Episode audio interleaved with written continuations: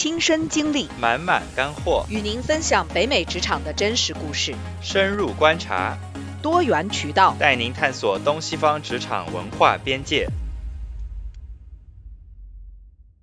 大家好，我是小花。大家好，我是凯文。欢迎大家来到跨越职场边界，凯文与小花北美视角。今天是我们的第八期。首先呢，我们今天要欢迎一位大咖来到我们的节目做客哈，他就是我们的好朋友 Rena 鱼。Hello，Rena。Hello，Hello，Rena。Hello，欢迎 Rina，欢迎 Rina。欢迎欢迎。我们简单介绍一下，Rina 呢，她在二零二一年在加拿大的卑诗省的所有的二十一世纪房地产经纪人中呢，是名列销冠。不要看这个平平无奇的销冠啊，其实他这个时候入行也不过短短四年而已。与此同时呢，他在之前金融行业工作的时候，荣膺百万圆桌的会员。在六年期间，他对于投资的杠杆、资产的配置和风险的管理都非常了解，还创立了自己的娱乐公司。那请到 Rena 到我们的节目做客，真的是我们的荣幸。谢谢 Rena，谢谢谢谢。哇，太开心了，谢谢 Rena，谢谢。那 Rena，你方便能先跟我们做一下一个简单的自我介绍吗？当然可以啊，我呢是出生长大在四川，跟 Kevin 呢是老乡。然后呢，我是十八岁呢有机会到澳门去读书，当时也是其实参加国内的高考，当时是澳门、香港刚刚才国内开始招高考哦，对我算是第一批。到澳门去学习的学生，然后读了两年以后呢，我们学校的校长很有趣，他说啊，我们澳门就是跳板，你们应该出去。所以呢，我第二年就开始就开始找机会，然后呢就鬼使神差的来到了北美，来到了加拿大。然后呢，从二十岁呢到现在，我都是一直在加拿大，一直在温哥华。嗯，这二十岁到二十二岁我在东部，我毕业了业过来的。刚毕业的时候是就过来找工作，因为东部确实太冷了，也没有太多工作机会。嗯，哦，OK，那 Rina 的经这个经验非常的丰富啊，先是从成都，然后到了澳门，然后又从澳门到了嗯多伦多，对吧？然后然后又从多伦多来到了温哥华。呃，我当时是在 New Brunswick。哦，New Brunswick。我都很确挺偏，给别人介绍这个地方，因为别人都不知道在哪儿。挺偏的一个地方，的确是。嗯嗯，那你为什么会来到温哥华呢？除了刚才你提到可能天气的原因和工作机会的原因，以及你当初为什么就选择了北美？嗯。我记得很清楚，当时四月份，然后我就看到樱花，哇，好漂亮，然后我就回国两个月，回国了以后我就回来来温哥华了，然后就没有任何的计划，就开始找工作。对，嗯嗯，那所以你是等于在这边读完了本科，然后开始准备要在这边工作的，跟我们简单聊一下你的北美的这个从业的经历吧。好的，我呃，因为我在大学学的是呃金融和 marketing，就是 business 相关的。其实很多中国的学生可能都是学的 business 相关的专业。啊，毕业以后我也挺迷茫的，因为我不是在这里大学毕业的，我在这里好像就没有什么嗯 connection。我当时来的时候也一个人，我也不知道去哪里找工作。我这可能很多大学毕业生跟我一样的经历，就是扔了几十份简历，石沉大海，然后也不知道去哪里真的可以找到工作。嗯，我后来呢，就是呃，第一份工作是在一个移民公司做一个移民中介，做了两个月，我发现那个老板呢心有点黑，然后我 当时 黑的我非常的激动，当时想的是不行，这个人老是骗别人，老是骗客户，因为很多移民中介就说啊，如果你我们不能帮你办到这个东西的话，我们就 full refund。其实他们从来不会 full refund 的，他们只会用其他的花样说，哦，我现在帮你换到另一个 program，但是那个 program 其实根本就申请不下来啊。如本就是他们会，比如说有点涉嫌，有点就是啊虚假承诺，就是说要是办不了，我就给你退钱啊。当时很多。Case 其实接不应该接的，然后老板硬要接，接下来以后呢，他肯定是办不了的。然后最后就给这些人说啊，对不起啊，呃，现在移民局的原因不是我们的原因，我们现在给你换另外一个 program，但另外一个 program 其实他们也拿不下移民来的。所以我看到很多人在这边其实生活条件并不好，他们把所有的希望都寄于这种移民公司帮他们拿个身份下来。我看人哭了，你知道，我都觉得我跟着这种老板工作，我以后也会变成一个。呃，怎么就感觉他的思想行为不端正？我不想玩，就是跟自己的这个深层次的可能 value 不太相符，价值观价值观不相符合，有冲突。嗯，所以我跟这种人工作的话，我以后路也会走歪，所以我就很果断的我就辞职了。我就过两个月，然后我说我不想跟你做了，然后就走了。走了以后呢，我又去找其他工作。其实跟很多人一样，你可能刚到这里以后呢，很多的这种金融公司、可能保险公司，他们就很容易招到。为什么？因为其实它是 commission only 的工作，没有底薪，没有底薪，没有底薪。嗯，我我后来我以前也不懂嘛，所以我就糊里糊涂了就进了金融公司。进去以后我才知道，哦，原来我们是要去卖保险。然后，嗯。很多的大学毕业生其实可能跟我会有一样的经历，啊，就说那就没办法，那就做吧。嗯，后来第一份工作做保险其实很 challenge，因为我不认识人呐，而且二十来岁你卖保险，你卖给谁呢？对对对，这个我好像有感同身受，因为我记得我当时大四的时候也是跟瑞娜一样有被 approach，就是说是一种就是金融公司对吧？然后来欢迎你来加入我们，然后然后然后他打了广告，对，然后他打了广告，我记得很清楚，他说是金融顾问，然后结果去了过后，然后他才跟你讲说，哦，其实我们就是卖保险，而且呢，就是他还就是要那种金字塔式的那种 multi level marketing，就是说你还要去 recruit 下面的人，然后就是你要。就就 有点类似像那种现代传销组织，对吧？嗯，非常非常多这样的公司，我是后来我才知道的，因为一开始这些公司就是包装的是非常好的，非常对。跟我妈说，我说，哎呀，我说太幸运了，这个公司看着好好啊，居然招了我，就是还是真 too young too naive。后来呢，后来我跟着这个老板做了一小阵子，然后他他就觉得我工作能力还可以，他觉得说，要不然你你也需要移民，如果我是 commission only 的工作的话，其实我移不了民的。呃，要作为比如说 executive assistant 类别的这种或者是什么 manager 可以移民。我二十二岁哪里做得了什么 manager，对不对？嗯。所以说呢，那个老板他就说啊，你你你你如果想要留下，我会帮你，那你就先做 assistant 吧。所以呢，我就先从那个老板 assistant 做起。我记得很清楚，当时工资是两千块钱一个月，然后真的是 start from zero scratch。我当时就租一个在 Cambie 上的 basement，五百八一个月。哇。三年那个房子，对，就真的是 start from basement。哦，所以说你真的是白手起家，白手起家真的很厉害，很厉害。我毕业以后，我真的就不想问父母要钱了。对，当时是这样的，又觉得想要证明自己，看自己可不可以待在这里，留留得下来。然后当时就嗯，工作了一年以后，嗯，当时是两千块一个月。嗯，我们也有业绩压力了。当时，当时老板也是，虽然说是 assistant，当然他们主要卖保险，也希望我能够好好。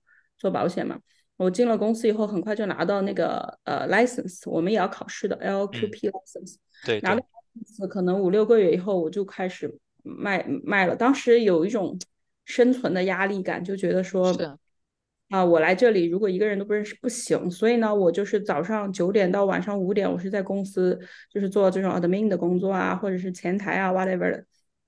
我到五点以后呢，我才告诉自己，这才是我真正开始工作的时间，就是出去认识不同的人。嗯，所以说你当时做这工作，你有觉得比较违心吗？就是说跟自己的这个价值观有冲突？没有哎，因为就保险这个东西，其实你嗯，我知道很多中国人会要比较排斥，但是你真的学到它的精华以后，你会发现它是一个很好的一个金融的一个一个产品来保护你自己，它真的可以给别人 create value 的。然后除了保险以外，我们也会涉及很多投资的东西。我很我很有兴趣，就是每天看财务财经新闻，然后去学习投资的这些东西。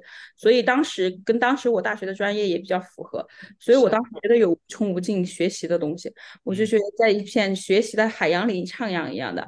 而且我当时有很多的嗯呃同事都特别厉害，当时他们的年薪已经妥妥的二三十万一年了，我就把他们当做榜样，我就天天会跟他们学习。他们有任何的 point。们我都会跟他们说，我说我可不可以跟你坐在一起，我在旁边听就好了。你跟如果有客人你就说这是 assistant。我跟所有我们公司的 top agent 都这么说，所以他们其实很爱带着我，带着我完了以后，他们说啊你把这个做一下，然后我就帮他们做 paperwork。就是只要有别人有有什么嗯呃机会给我去听去旁听，我都愿意去的。对，哦，OK OK，那像就是这种比较 proactive，就是比较积极的这种嗯工作方式，你觉得在在这个嗯加拿大的社会里面？有就是有受人比较排斥吗？因为可能他们会觉得说，哦，如果就是你变得厉害了，会把我的饭碗抢掉。我觉得我在公司的第一年应该没有，因为当时真的就是小白，大家都觉得我就是一个刚毕业的小姑娘，什么都不懂。威威胁不到 他们，威胁不到。当时已经年薪过了 quarter million 了，他们真的就觉得说那个时候十几年前啊，真的挺厉害的了。然后我那时候年薪也就两万多，所以真的威胁不到任何人。我就是想要学习啊，我就我嗯，对，当时真的每一天晚上我记得很清楚，也没车。刮风下雪下雨，我都在外面搜手，就是有任何的 event，我就会在网上搜。当时还有什么那种 meet up 啊，还有哪里有 seminar，各种 SFU、UBC，哪个山上什么哪个 meeting，任何的地方我都去过。我还记得有一次 SFU 山上下雪了，然后我那个 seminar 完了以后我下不来，然后就有一个人。嗯，看公交车已经停了那时候，然后就有个人说：“现在你下不了山了，我把你拖下去吧。”就真的也有好心的去，呃，人把我从山上拖下来。以前的那些事情，我觉得我现在已经做不出来了。但是我当时就是有一股冲劲儿，我觉得一定要在这里，嗯，认识一些人，做一些成绩出来。对，所以一年以内我就我就认识了很多人。慢慢的呢，就是别人问我做什么，我出去其实不会跟别人介绍我做什么，我不会有任何的那种。eager 要去认识人，给人家推销产品，硬硬推没有硬推，那不会，因为我不会在别人的 event 去介绍自己，但是我 make friends 可以，因为我一直有一个观念，就是说如果我认识很多的朋友的话，我无论做哪一个行业都可以，不一定要做这个。呃，如果你一开始思路很清楚。对，很 hard hardcore 去 approach 你要的做的事情，别人觉得你目的性很明显。但是我当时真的没有目的性，因为我当时真的就想交一些朋友。我在温哥华没有朋友，当时，对，所以经过一年那样筛筛选选，我就慢慢的交到了很多好朋友，包括我的同事啊那些，上我也是在公司认识的，所以都是我很好的朋友。嗯，对。然后过了一年多以后呢，啊，我就开始疯狂的工作了，进入疯狂工作模式。然后过了到第二年、第三年的时候，基本上就到走上正轨了。然后才了，对我过了基本上过了一年半以后，我觉得我基本上能够见一个朋友就 close 一个 case。对，嗯，所以说你觉得你之后就是做那么成功，有多少的成分是呃，是因为你当初有这帮朋友？我觉得工作上主要是要看两点，第一就是嗯。工作能力就是别人是不是觉得你把这个东西学透了，你是不是 professional？因为再好的朋友，有时候他也会给你一个 boundary，他会觉得说，哎呀，你可能你也不是不靠谱嘛。对对对，你也你可能就是酒肉朋友，我可能把我的财务交给你，可能不太合适，对吧？嗯。所以你要给人家 build 一个 professional image，你要告诉别人，就是说我是可以帮你做好这件事情的。为什么？我真的很努力的在学，而且我在这方面也有很很很长的 sense，我也会给到你 update，给到你一些非常 accurate information，market information 去跟你 share。这第一点，第二点呢，我也觉得说，嗯，一个 trust，就是如果你这个人本身不靠谱的话，嗯，朋友也不傻，不会找你的，所以你一一定要做一个靠谱的人。对我觉得这两点比较重要。嗯，至于说后面。嗯，朋友当然是非常非常重要的一个基础。然后，但是到了后面，我觉得，即便是遇到陌生人，如果说他们问我一些工作上的事情，我能够很好很好的去应对的话，他们也会产生信任。对对，会来跟着我。我觉得这么多年的努力下来，嗯，我觉得我自己能力锻炼的比较强的一点，就是很容易给人 trust。对，呃，我我觉得其实更多的是你这个人本身，还是就像你说的，一开。但是你觉得有些人心术不正的话，你可能就会不会去跟他们，呃，在一起。我觉得另外呢，可能就是你很专业，因为我当时跟 Rina。认识的时候其实也是这样的，啊，我们也是在一个社交场合认识的，然后也是聊起来，然后我也是很感兴趣他做的事情，然后他也没有硬推销怎么样的，但是呢，他也非常实在啊，所以呢，我相信这样也是啊，主打一个真诚嘛，就是也很容易得到别人的信任。我觉得主要是这个。对对，而且靠谱这种东西，我觉得是装不出来的，对吧？这个就是跟人的价值是是一样的。对。所以我觉得刚才瑞娜的履历，我们就可以听出来，作为一个职场的小白，一个新手哈，一方面呢是非常的嗯求知若渴，一方面呢是非常的努力工作，还有呢就是说非常的愿意去走一条正道，哎，树立一个正确的价值观，可以这么说哈。嗯，那嗯，你觉得那个创业难吗？就是因为你创立了一个娱乐公司。我想这里提一下，当时 Rina 的这个娱乐公司，呃，是主办了像张惠妹到温哥华来做演唱会这么大的那个活动，我是有幸去参加了，很牛逼了。所以我想问一下，就是说你为什么创立了这个娱乐公司，然后又关掉呢？嗯，娱乐公司是这样，因为我从小到大有一个梦想，就是我从小到大都很喜欢娱乐圈的东西啊，还有什么电影啊、电视剧啊、音乐这些我都特别的喜欢。但是这个东西我又没有学作为专业。我我小时候其实在国内的话，我去去学电影专业了，但是后面我又跑到澳门去学了商，所以就把这方面放弃了。嗯，一梦想一直都在的。嗯，后来遇到我好朋友上，他家里呢就一直是做娱乐方面的东西，然后。我嗯，那上的妈妈呢，一直是作为 Vancouver Spring Show 的，就是温哥华春晚的春战的一个导总导演。那我通过 volunteer 他们每一年的活动，我我也认识了很多的明星。然后当时我跟上还有另外一个朋友，我们三个就在讲，其实这个东西并不难，我们要请任何明星来都可以的。所以说当时就说我们三个那就在这边试一试，呃，做这演唱会公司。呃，我们当时其实活动什么的办的都很成功，然后，嗯，做这个公司的过程呢，两点为什么我放弃了？就是我们做的时候，其实一一方一路都很顺，我每天做的也很激动，因为这是我的兴趣爱好，这是我的 passion。嗯，两点放弃的原因，第一点呢，就是说温哥华市场还是很小，比如说如果我们要去签一个艺人的话，我们就拿跟中国大陆来相比，如果我们要签一个艺人。呃，迁到这边来的话，他可能给艺人的那个经费是一样的，跟中国是一样的。但是呢，我们要负责艺人所有的签证、呃，吃穿住行，这个这个金额跟国内比起来，首先 cost 就高了，人工也贵。对，人工也贵。第二点呢，就是说过来以后这么多天，我们全部都要安排。然后他们在国内可能一站你就待两天，就可以飞到下一个城市去了。所以说我嗯，我们这边 cost 高。还有一点就是我们的票房呢，要比国内少很多。像你国内的人口基数大，他们随便去开一场演唱会，起码一万个人、两万个观众是有的。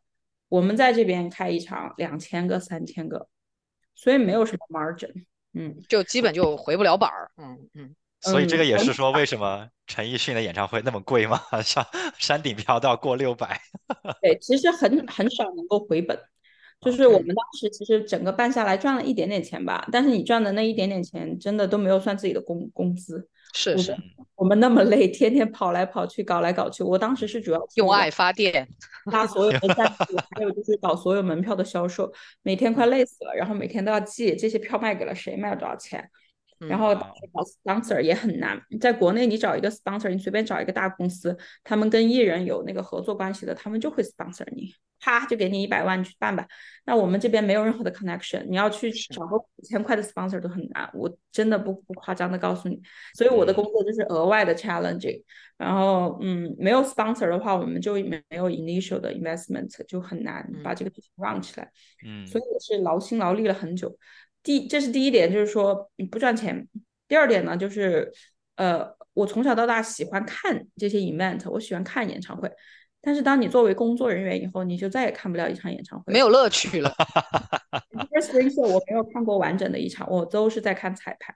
阿妹的演唱会或者是其他人的演唱会，我都是在看彩排，然后就在后面跑来跑去。你不知道后面就跟疯狗一样的，要这个要那个，对你完全都不知道。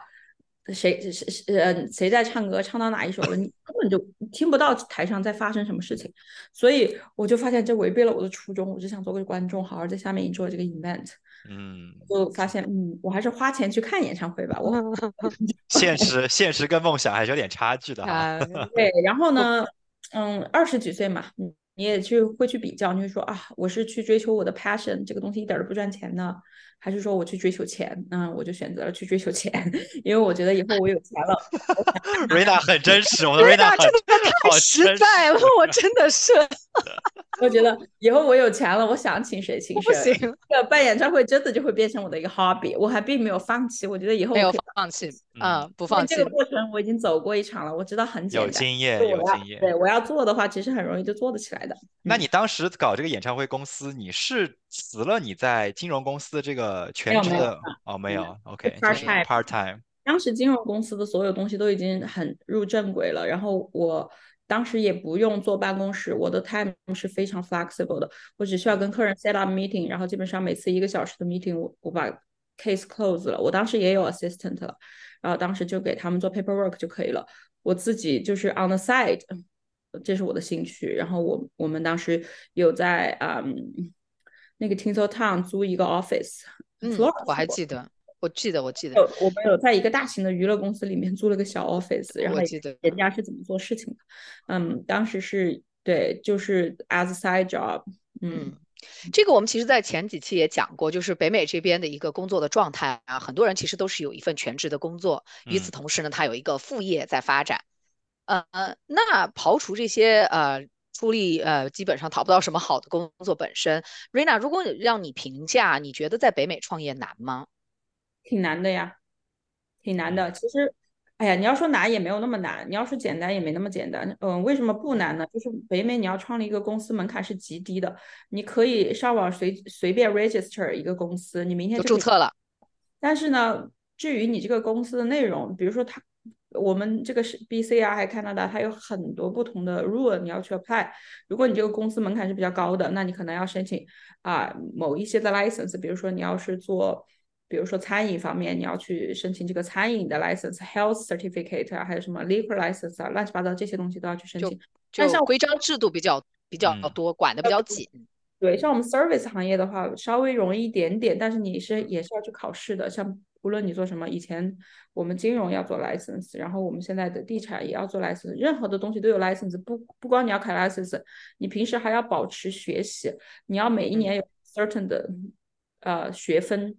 你要满足哦，就作为专业人士来讲，嗯，还可以 renew 你的 license。所以说，你要说门槛呢，其实是低的，但是你要 maintain，然后你要做一个好的公司下来，你要做一个比较杰出的一个在行业里比较杰出的人，你一定是要付出更多更多努力的。嗯，另一方面呢，我觉得作为华人来讲的话，嗯，在工作里多多少少还是会有一点歧视，还有一些价格区别对待。对，所以说，嗯。这个我在每一份工作里都有一些体会过，但是我觉得这个东西其实也没什么。对，啊，我们能刚才也也能听出来，瑞娜是一个特别实在的人啊，就竹筒倒豆子。那我觉得还有一个职业的转换，对于我们的听众朋友来讲，肯定是也是非常有价值的。就是你为什么从金融顾问转到了地产的经济？啊，是不是因为收入啊，或者你的事业遇到了瓶颈？就是你的这个后面的驱动力是什么呀？啊，其实当时我转的时候，呃，老板还有同事都蛮可惜的，因为当时是 Million Dollar Round Table 嘛，它算是 represent 整个全球前百分之十的，嗯，一个比较顶尖的这个金融服务服务人员的一个一个状态。嗯，当时其实收入没有太大问题，我主要呢是觉得我自己的兴趣爱好。我比较随心所欲。那我其实，在金融的最后一两年，我每天的关注点，还有我每天的那个热情，都放在房子上面。我在公司里工作，工作着工作着，我就开始搜房子，并不是说我自己能买多少房子，而是说我就喜欢看。然后一到周末我没事干，我就去看别人的那种 open house，我就看哪里有什么房子在卖。以至于到后面，我很多的朋友还有客人买房子，他们就会问我，他们说：“哎，你觉得这房子价格合不合适？哎，你觉得这房子，你猜这个房子我买成多少钱？我基本上都能猜对。所以，然后每个人都说：哎，你为什么不去做房产经纪呢？你为什么不去做房产经纪？嗯，太嗯太多人问了以后，我就开始自我怀疑，我说要不要我去试一试？嗯，当时我自己的房产经纪他是一个西人，然后呢。他就跟我说：“他说，哎，你太可惜，如果你是房产经纪，你一定会做的非常好的。你要不要去考一个证，然后我们一起工作？”然后我在想，哎，连他都这样鼓励我，反正多拿一个 license 也不是什么难事嘛。所以呢，我就报考了。然后我就三四个月，我把 license 拿下来。拿下来以后呢，我就自己去对比了一下，我就觉得说我到底更喜欢做什么。如果我真的打算做一个全职工作，我一定是一心一意的，我不可以两个 license 一起做，因为很难 focus，而且很难给客人一个专业的一个状态。嗯，所以你当时是考这个地产经济的时候，你是本职工作还是没有丢的，对吧？就是说，在你做本职工的同时，然后你利用课外的时间，然后又去学习了这个地产牌。对我没有丢。对，没有高低是有点学霸体质在身上，厉害厉害，对，没有丢，然后而且学的很快，而且要考九十几分。我当时是旋 风式的嘛，但是真的考下来最快的速度，是真的，看来是真的喜欢哈，真的喜欢，因为我真的就很想要赶紧拿到那个那个那个那个 license，然后当时还有两三个朋友，他们都在等着我，我拿着牌照，然后他们说只要你拿到牌照，马上把房子给你 list。确实是我拿到牌照第一个星期，我就有三个 listing。哇哦！哦，你就等于放出三套房子来去市场上卖了，就对，因为很多的经济，你现在去问很牛的经济，现在很多人都跟跟你讲，第一年很难，第一年可能我们就只卖了一套房，确实是很多经济都是这样的。然后我就很幸运，因为我很多朋友都很信任我的工作能力，所以说我第一个月就有三套房卖。嗯，我这简直在地产界都是相当炸裂的存在哈。不过我觉得，嗯。这也不完全是幸运哈，主要还是 Rena 的执行力非常的强。他说考地产牌就考地产牌，说做就做。嗯，是的，是的，有执行力的人一定会成功，一定会成功。没错，没错。嗯嗯，那好，那由于今天的时间关系，我们的节目就先到这里。那听众朋友们可以通过搜索“嗯跨越职场边界，凯文与小花北美视角”在 Apple Podcast、Spotify Podcast 和小宇宙来收听我们的节目。那我们就下周三不见不散。好了，下周三再见，拜拜。好，拜拜。